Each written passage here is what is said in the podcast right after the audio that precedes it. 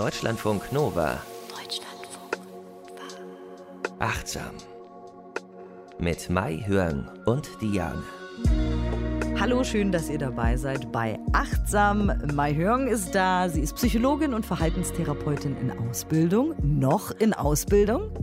Ja, hallo. Hallo, aber demnächst dann bald fertig und dann bist du was?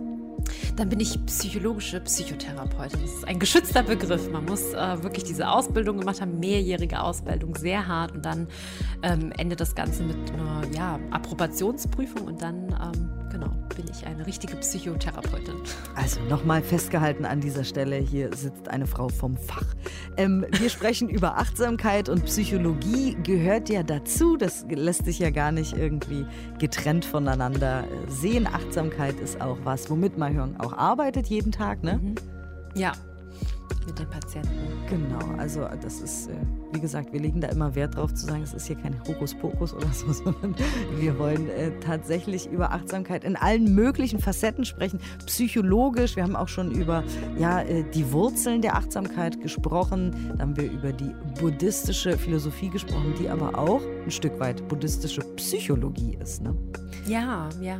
Und ähm, wir bekommen ja von euch tolles Feedback, viele Mails unter ähm, achtsam.deutschland.nova.de. Wir freuen uns da auch. Und da kommen auch ganz oft Fragen, ne? natürlich an die Fachfrau hier. Und immer wieder kommt die Frage, ob Meditation denn Nebenwirkungen hat. Oder ähm, ob, wenn man zum Beispiel ein Trauma hat, ob dann die Angst durch die Meditation rauskommt. Weil wir haben ja schon oft darüber gesprochen, so im Alltag, wenn wir uns nicht damit beschäftigen, wie wir fühlen, äh, wie es uns eigentlich geht. Vielleicht ist jemand gestorben in unserem Umfeld, den wir sehr lieben und anstatt das aber zu fühlen, unterdrücken wir das vielleicht. Das ist einfach etwas, was sehr, sehr oft passiert. Oder so, vielleicht ist auch irgendwas in unserer Kindheit passiert, was wir einfach unterdrückt haben, was wir ignoriert haben und so. Und die Frage ist dann eben, kann Meditation nicht quasi auch gefährlich sein, ähm, weil dann diese Traumata hochkommen, ne? Ja, also es gibt in der Forschung noch ähm, keine einschlägige Literatur, die besagt, dass Meditation oder Achtsamkeit wirkliche Nebenwirkungen haben kann.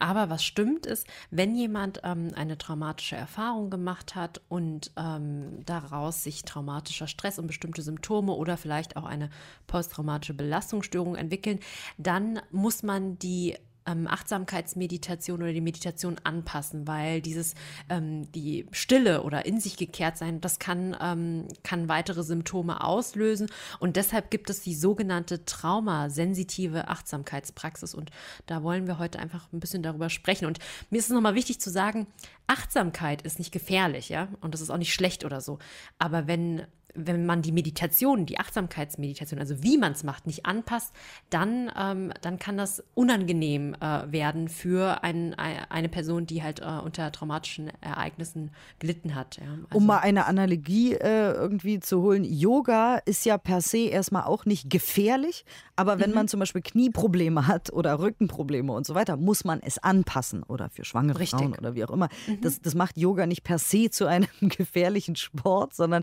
man muss es halt anpassen. Das fiel mir nur gerade dabei ein. Aber fangen wir mal bei den Wurzeln an. Was ist denn eigentlich ein Trauma? Also ein Trauma, das Wort, glaube ich, leitet sich von diesem, also eine Wunde quasi. Damit meinen wir in der Psychologie ein so ein tief, äh, zutiefst erschütterndes Ereignis, was Menschen passiert und ähm, im DSM-5, das ist das Diagnostic Statistical Manual, ähm, darauf basieren wirklich, also das ist ein psychiatrisches Klassifikationssystem, darauf basieren unsere ähm, psychiatrisch-psychotherapeutischen, also Diagnosen. Da wird ein traumatisches Ereignis definiert als, ähm, wenn eine Person eines der folgenden Ereignisse konfrontiert ist, wie zum Beispiel Tod, tödliche Bedrohung, schwere Verletzung oder eine angedrohte schwere Verletzung, sexuelle Gewalt. Ähm, und das kann sein, dass die Person das direkt direkt erfahren hat, also die direkt dem ausgesetzt war, ein Augenzeuge war oder auch indirekt, also indem ein naher Verwandter zum Beispiel verstorben ist oder es ist einem Freund oder einer Freundin passiert oder man wurde mit Details von diesem traumatischen Ereignis konfrontiert, also zum Beispiel als Ersthelfer oder Polizist und man muss auch sagen, ähm, äh, Psychotherapeuten, ne? wenn sie sich so Geschichten anhören, kann man auch so sekundär traumatisiert werden. Mhm. Das war früher wurde das nicht so definiert, aber jetzt haben die das ganz ähm, nochmal in die Definition mit reingenommen aus meiner Sicht sehr, sehr wichtig, ja. Mhm. Und äh, wie häufig sind Menschen betroffen? Gibt es da Zahlen? Dazu? Ja, also im Grunde genommen, ähm, jeder zweite Mensch wird im Laufe des Lebens mindestens einmal oder mehrere traumatische Erlebnisse haben. Also wenn wir mal zurückdenken, das kann ja sein, es sind so Situationen, äh, also mit dem Tod konfrontiert zu sein, das passiert ja häufig, ja. Ähm, oder auch mal so ein Diebstahl, wo man wirklich äh, Bedrohung erlebt oder so. Und es ist wichtig zu sagen, nur weil man ein traumatisches Erlebnis erfahren hat, bedeutet das nicht, dass sich daraus eine posttraumatische Belastungsstörung entwickelt. Ja? Also man kann traumatischen Stress haben und alle Erfahrungen, die man unmittelbar nach so einer heftigen, nach so einem heftigen Ereignis hat, also dass man dann verwirrt ist, dass man Angst hat, dass man ähm, ja Symptome hat, wie man kann nicht schlafen oder so, das sind alles normale Reaktionen, weil das sind ja ist eine Akutbelastung. Ja? Das ist mhm. ganz wichtig, auch am Anfang da zu normalisieren und nicht gleich dahin zu gehen und dann irgendwie mit einer Liste von Symptomen loszufragen. Das soll man wirklich nicht machen. Das hat die Forschung auch gezeigt, dass wenn man man äh, nach Symptomen fragt in dieser frühen Phase, dass man sogar etwas ähm, ja, hervorrufen kann, was eigentlich total normal ist, ja, sondern wirklich normalisieren, ganz normal, so reagiert der Mensch. Aber wenn wir ähm, so ein Erlebnis hatten, kann das dazu führen, dass wir unter traumatischem Stress leiden. Und das kann, also wenn man das auf so einem Kontinuum betrachtet, ähm, zu einer posttraumatischen Belastungsstörung. Okay, also traumatischer Stress ist erstmal ganz normal. Man hat etwas mhm. erlebt, was irgendwie ein Trauma ausgelöst hat. Danach ist man im Stress. Man hat Schlafstörungen, vielleicht Essstörungen und so weiter. Es geht einem nicht gut, mhm. weil man hat ein Trauma erlebt. Man hat eine seelische Wunde. Woran erkenne ich dann aber und nach welcher Zeit, ob es sich um eine posttraumatische Belastungsstörung handelt oder nicht. Mhm, ja, es gibt da so ganz fest, äh, feste Kriterien. Erst einmal, es muss ja ein traumatisches Ereignis vor, äh, vorliegen, das habe ich ja eben gesagt, was, ähm, was so die Kriterien sind. Zweitens, es gibt so ein Symptom des Wiedererlebens, also ähm, das traumatische Ereignis, obwohl es schon ähm, beendet ist in der Vergangenheit, kommt immer wieder in Form von Albträumen oder dass man immer wieder so sich aufdrängende, belastende Erinnerungen hat um, und auch diese so Flashbacks, also das drängt sich immer wieder auf. Ähm, auch so ein intensiver, immer noch lang anhaltender Stress, obwohl es schon ähm, zu Ende ist und ähm, ganz krasse physiologische Reaktionen, ähm, das können, dass man schweißgebadet irgendwie irgendwie aufwacht oder so. Ne? Also Wiedererleben ist ein Hauptkriterium. Dann auch Vermeidung. Dadurch, dass es so unangenehm ist, versuchen viele alle trauma-assoziierten Reize zu vermeiden. Das kann zum Beispiel sein, ähm, wenn das Gewalt war mit ähm, ja, einem Mann oder so, dass man versucht, Männer zu meiden oder enge Gassen oder Menschenmengen oder so. Ne? Dann ein weiteres Kriterium ist ähm, eine negative Veränderung von Gedanken und Stimmung. Mhm Viele berichten, dass sie sich ähm, äh, auch nicht ganz an das traumatische Ereignis erinnern können und dann so eine andauernde negative Annahme über sich selbst, über die Welt, also zum Beispiel die Welt ist gefährlich oder ich bin schlecht. Dazu gehören auch so traumaassoziierte Emotionen wie Angst, Wut, Schuldgefühle und Schamgefühle und so ein Gefühl der Entfremdung, dass man sich so abgeschnitten fühlt zu der Außenwelt. Ja.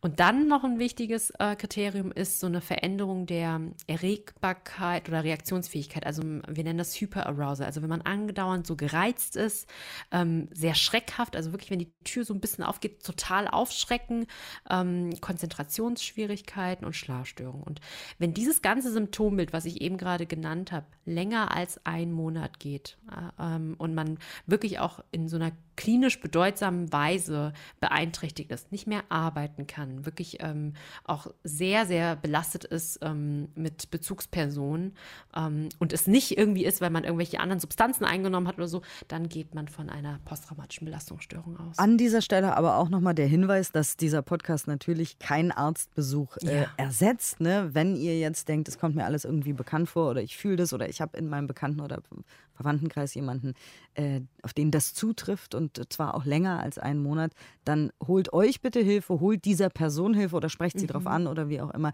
Also wir sind hier, äh, also klar, Mahjong ist tatsächlich ja Psychologin, nichtsdestotrotz nicht eure Therapeutin in genau. diesem Augenblick. Also ne, das, ja. wir, wir mhm. reden jetzt gerade darüber, wir geben immer Impulse euch und Inspirationen und Ideen und verschiedene Sichtweisen auf bestimmte Dinge.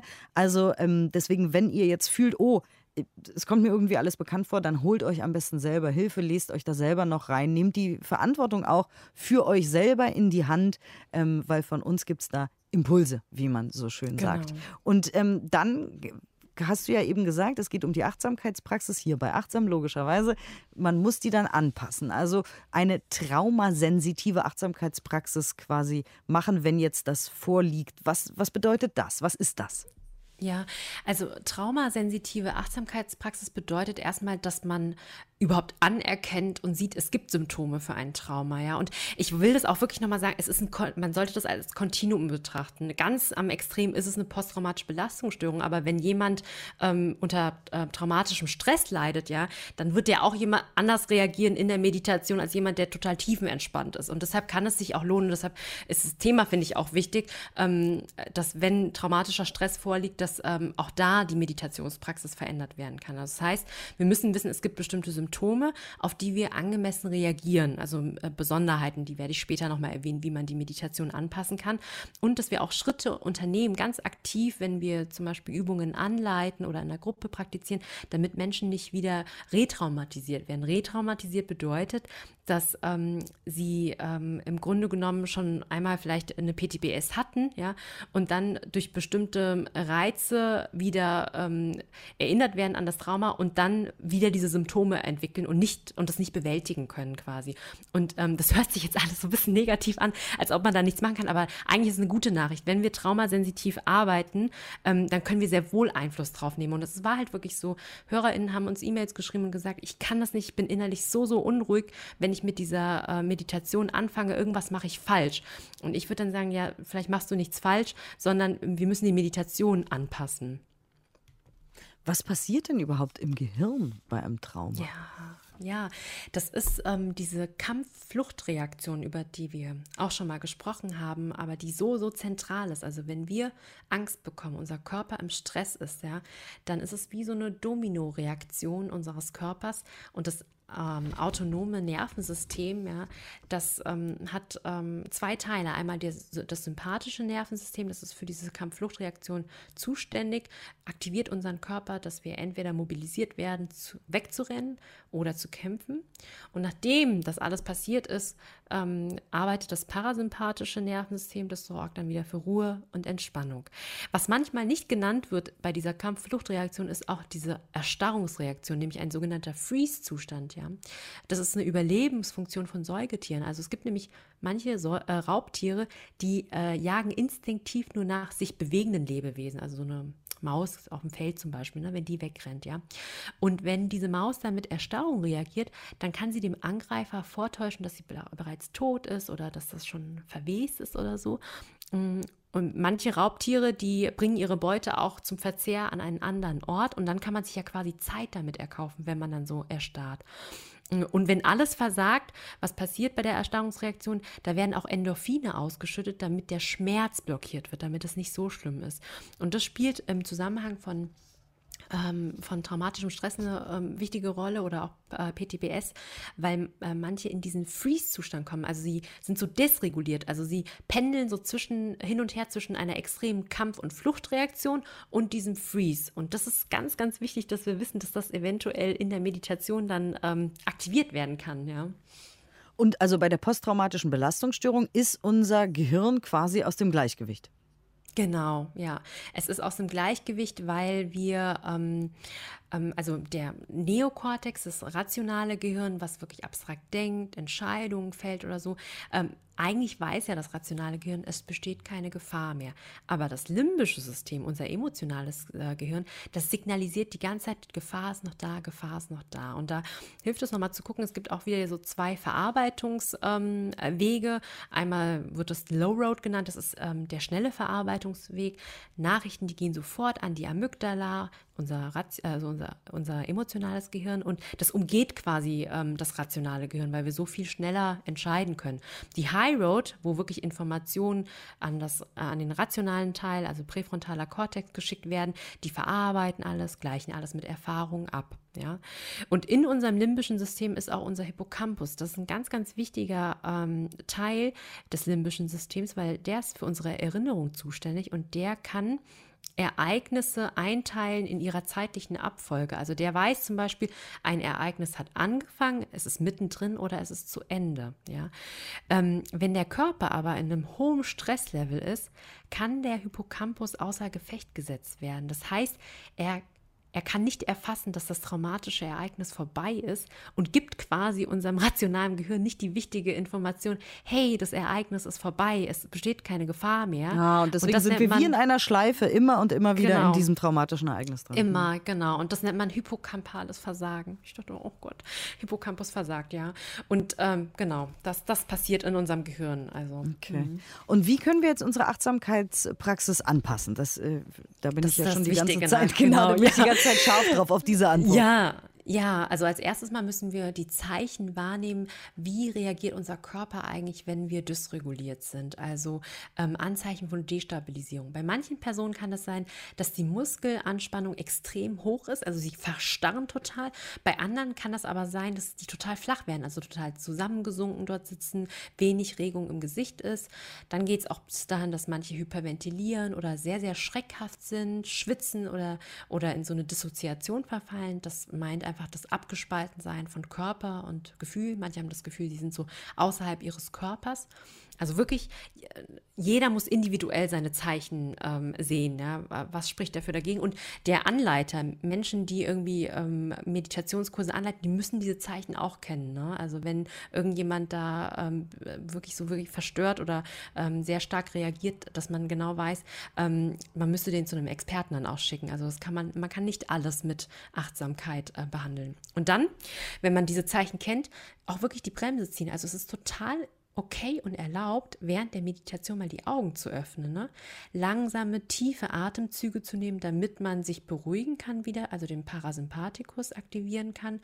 Oder es kann auch helfen, sich tröstende ähm, äh, Sätze zu sagen oder sich selbst so zu berühren, zum Beispiel Hand aufs Herz legen und sich zu beruhigen.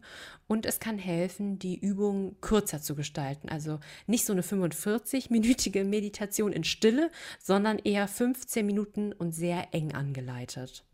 Hm. Also, äh, okay, alles klar. Ich wollte nur nochmal an dieser Stelle auch mhm. festhalten, weil, weil wenn man das so oft hört und jetzt vielleicht sich eine gedankliche Checkliste macht, um rauszufinden, ob man denn eine posttraumatische Belastungsstörung hat, du hattest eingangs gesagt, Vorsicht, Vorsicht, das muss nicht sein, das kann auch einfach der Stress nach einem Trauma genau. sein. Das heißt nicht, dass man eine posttraumatische Belastungsstörung äh, hat. Also wenn ihr uns jetzt zuhört und euch irgendwie wiedererkennt, da ja. sind die Übergänge fließend. Wir können mhm. euch das jetzt nicht sagen, ob ihr das habt. Das ist genauso wie wenn man irgendwie rote Pusteln googelt. Dann landet man immer bei, bei Tod und Verderben und Hautkrebs, aber wahrscheinlich hat man einfach nur die falsche Seife benutzt. Also ähm, ja. ne, wir, wir, wissen es jetzt nicht. Das ist äh, eure ja quasi Verantwortung, euch damit auseinanderzusetzen. Es ist sehr komplex natürlich, aber du hast mhm. äh, auf jeden Fall auch einen Buchtipp dabei. Äh, da von ja. dem Buch warst du ganz begeistert. Ich war total begeistert. Ich habe das so verschlungen innerhalb von zwei Tagen.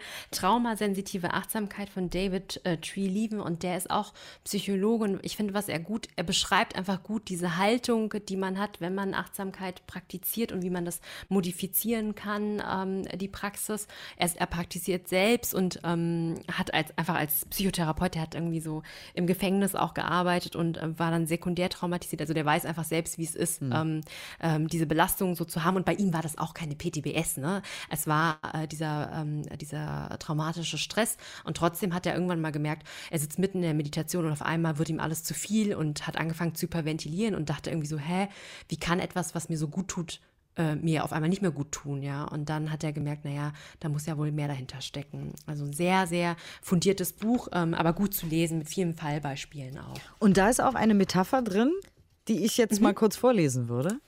Ja. Und zwar hat er die Medusa genommen. Ihr kennt sie vielleicht. Ähm, ich lese einfach mal vor.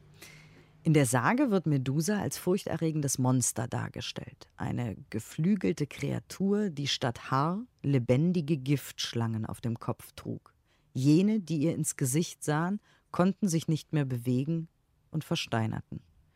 Perseus, ein griechischer Held, dessen Aufgabe der Sieg über die Medusa war, wandte sich an Athene, die Göttin der Weisheit, um sie um Rat zu fragen. Athene schlug vor, Medusa nie direkt anzusehen, sondern seinen Schild zu benutzen, um ihren Blick zu reflektieren.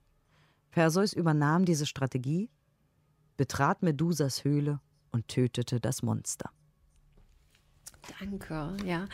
Und diese, ähm, diese Mythos quasi, der kann benutzt werden als Metapher im Umgang, ähm, wenn wir ähm, traumatischen Stress haben ähm, und in so ein Freeze reingehen, weil das ist das, was passiert. Ähm, das äh, Gehirn ist im Ungleichgewicht, das ist im Hochstress und kann manchmal einfrieren. Und das heißt, wir müssen einfach wissen, wie wir damit umzugehen haben. Ja, genauso wie Perseus dann irgendwie das Schild benutzt, ähm, um äh, Medusa zu besiegen, können wir unsere Aufmerksamkeit Herzlenkung benutzen, damit wir nicht immer nur auf diesem mm, naja, wenn das Herz anfängt äh, stark zu klopfen und wir schwitzen und wir konzentrieren uns noch mehr auf diese Symptome, mhm. dann kommen wir in so einen Teufelskreis und es wird noch schlimmer. Und dann ist es ganz, ganz wichtig, die Augen zu öffnen, sich zu orientieren und sogenannte stabilisierende ähm, Aufmerksamkeitsanker ähm, zu haben. Also das heißt, das kann sein, ähm, mein Anker kann der Atem sein, also dass ich zum Beispiel ähm, den Atem an der Nase spüre. Das kann für den einen richtig sein, aber für den anderen nicht. Für den anderen ist es vielleicht das Gefühl, die Hände auf den Oberschenkel zu legen oder wirklich zu fühlen, wie fühlen sich meine Füße auf dem Boden an oder für den anderen ist es Gehör, also vielleicht das Ticken der Uhr zu hören die Augen zu öffnen und mal zu gucken, was sehe ich alles für Farben oder ähm, was kann ich irgendwie zählen oder so. Und das ist total wichtig, ja, dass man immer diese Anker hat oder sich auf, ähm, hier stand da auch im Buch, Resilienz richten, also Dinge, der, der hatte zum Beispiel eine Patientin, die hatte irgendwie einen Hund oder so. Immer wenn es ähm, äh, dem Patienten schlecht ging, hatte der dann ähm, sich auf seinen Hund gerichtet als Fokus. Ne? Man kann auch ein Foto aufstellen oder so, also ein Anker, der einen da wieder rausholt und nicht irgendwie in diesen Teufelskreis dann reingeht. Okay, und du hast jetzt noch äh, was zu sagen über ich kann das Wort gar nicht aussprechen. genau. Exterozeptive und interozeptive Empfindung. Was ist das und was will genau. uns das sagen? Also exterozeptive Empfindungen sind alles Reize, die wir wahrnehmen, die außerhalb unseres Körpers geschehen. Und interozeptive Reize, das sind alles Informationen, die wir innerhalb unseres Körpers wahrnehmen. Und ähm, im Idealzustand, wenn wir äh, gut reguliert sind, unser Körper, wir sind ähm, entspannt oder so, dann ist das alles integriert. Also ähm, wenn wir zum Beispiel ein schönes Gespräch mit einer Freundin haben, fühlen wir uns entspannt innerlich und sind ganz beglückt, ja. Ähm, wenn wir aber unter Hochstress sind oder zum Beispiel, wenn es ähm, also ja traumatischer Stress ist, dann gibt es so eine Störung der Integration. Das heißt, unser Innenleben signalisiert uns ständig oder auch noch Jahre danach, dass gerade Gefahr besteht. Und da ist es wichtig, dass wir so ein duales Gewahrsein trainieren, also trainieren, dass wir wissen, nur weil ich im Inneren so diesen Stress habe und diese körperlichen Vorgänge, heißt es nicht, dass ich wirklich in Gefahr bin und da auch wieder die Aufmerksamkeit immer wieder hin und her zu wechseln zwischen innen und außen. Ja, und genau, also das ist nochmal wichtig. Und ja, ich hatte noch ein bisschen was zu Dissoziation, aber das wird gar nicht so viele betreffen. Also Dissoziation ist so ein Zustand, also eigentlich eine ziemlich ausgewiefte Strategie unseres Körpers, dass wenn wir sehr belastet sind, also im Hochstress sind, dass, ähm, dass wir ähm, quasi uns einfach so abspalten einfach. Ne? Also man hat so das Gefühl, man ist so losgelöst. Und das ist auch so vom Kontinuum her. Manche haben ja so Tagträume tagsüber und äh, das geht ins Extrem, dass manche sich an bestimmte Situationen gar nicht mehr erinnern.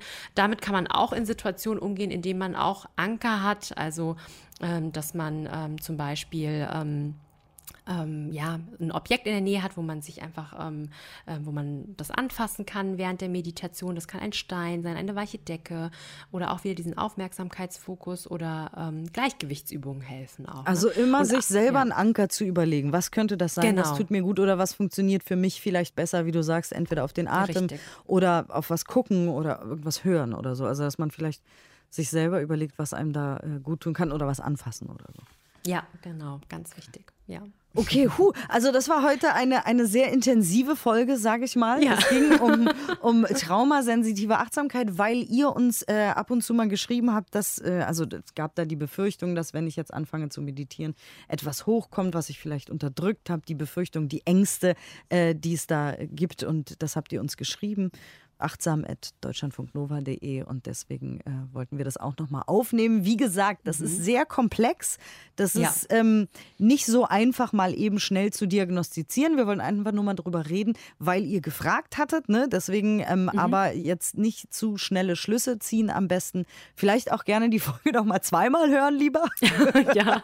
weil das war jetzt alles sehr viel, was die Mai Hörung uns da heute mitgebracht hat und äh, hat. Und ansonsten noch mal einmal ganz kurz deinen Buchtipp. Äh, falls noch jemand sagt, ich, ich will da jetzt unbedingt noch weiter was drüber lesen, nochmal, Genau. äh, wie, wie hieß das Buch? Traumasensitive Achtsamkeit von David Treelieben vom Arbor Verlag. Und du hast uns auch eine Übung mitgebracht. Genau, in der Übung geht es einfach darum, dass wir die ähm, Aufmerksamkeit auf Reize nach außen lenken. Die hören wir jetzt. Wir sind sehr gespannt. Mal hören und bitteschön.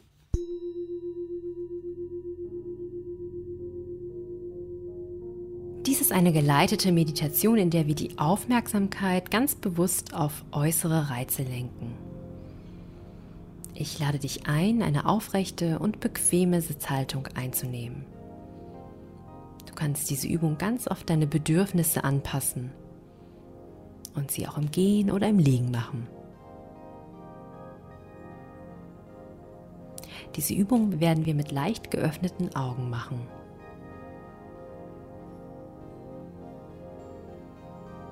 Während der nächsten Atemzüge, wann immer du soweit bist, lade ich dich ein, Kontakt mit dem Boden aufzunehmen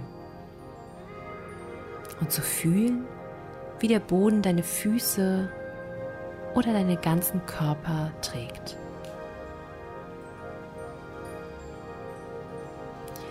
Wenn du magst, kannst du auch das Gewicht von einem Bein auf das andere verlagern und noch einmal intensiver spüren, wie der Boden dich trägt.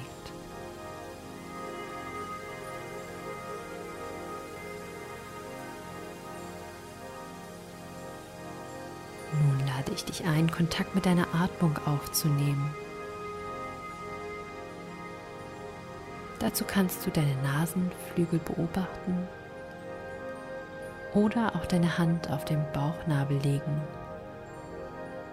und einfach beobachten, wie sich der Bauch sanft hebt und wieder senkt.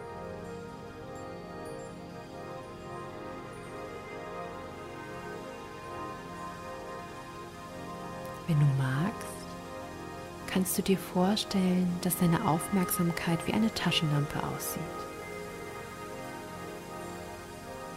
Jetzt in diesem Moment richtest du das Licht deiner Aufmerksamkeit auf die Nasenflügel oder den Bauch.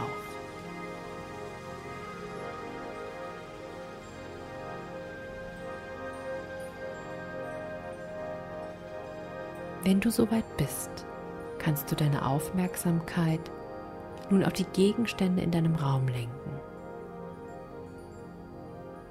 Wie viele blaue Gegenstände kannst du sehen? Kannst die Gegenstände innerlich aufzählen.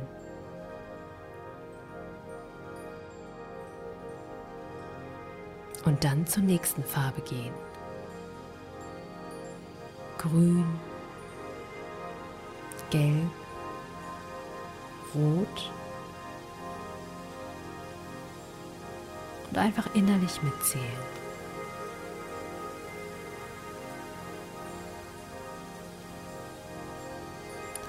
Solltest du während der Übung eine innerliche Unruhe spüren oder andere körperliche Empfindungen, die dir unbehaglich vorkommen, lade ich dich ein, das wahrzunehmen und ganz behutsam und vorsichtig deine Aufmerksamkeit nach außen zu lenken.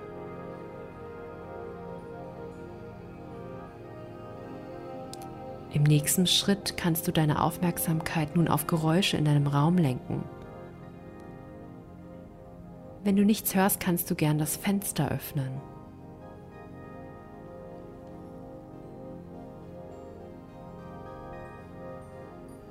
Nimm den Klang einfach als Klang wahr. Vielleicht merkst du den Impuls, jeden Klang gleich labeln zu wollen. Auto, Stimme. Werde dir dieses Prozesses bewusst.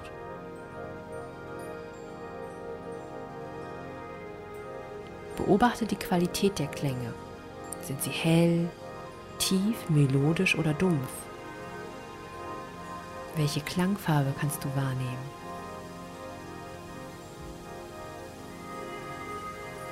Auch im Alltag kannst du immer wieder deine Aufmerksamkeit nach außen lenken und dich immer wieder erden. Ich wünsche dir viel Freude beim Üben. Dankeschön für eure Aufmerksamkeit. Danke für die Übung, My Home. Ja, gerne. Vielen, vielen Dank. Und äh, ansonsten sind wir jetzt erstmal in einer ganz kurzen zweiwöchigen Sommerpause mhm. und hören uns dann in drei Wochen frisch erholt äh, und wie neugeboren wieder hier bei Achtsam. Bis dann, wir freuen uns drauf. Bis zum nächsten Mal. Tschüss. Tschüss. Deutschlandfunk Nova. Mehr Deutschlandfunk Nova Podcasts findet ihr bei Apple Podcasts, Spotify, in der Audiothek-App und auf deutschlandfunknova.de.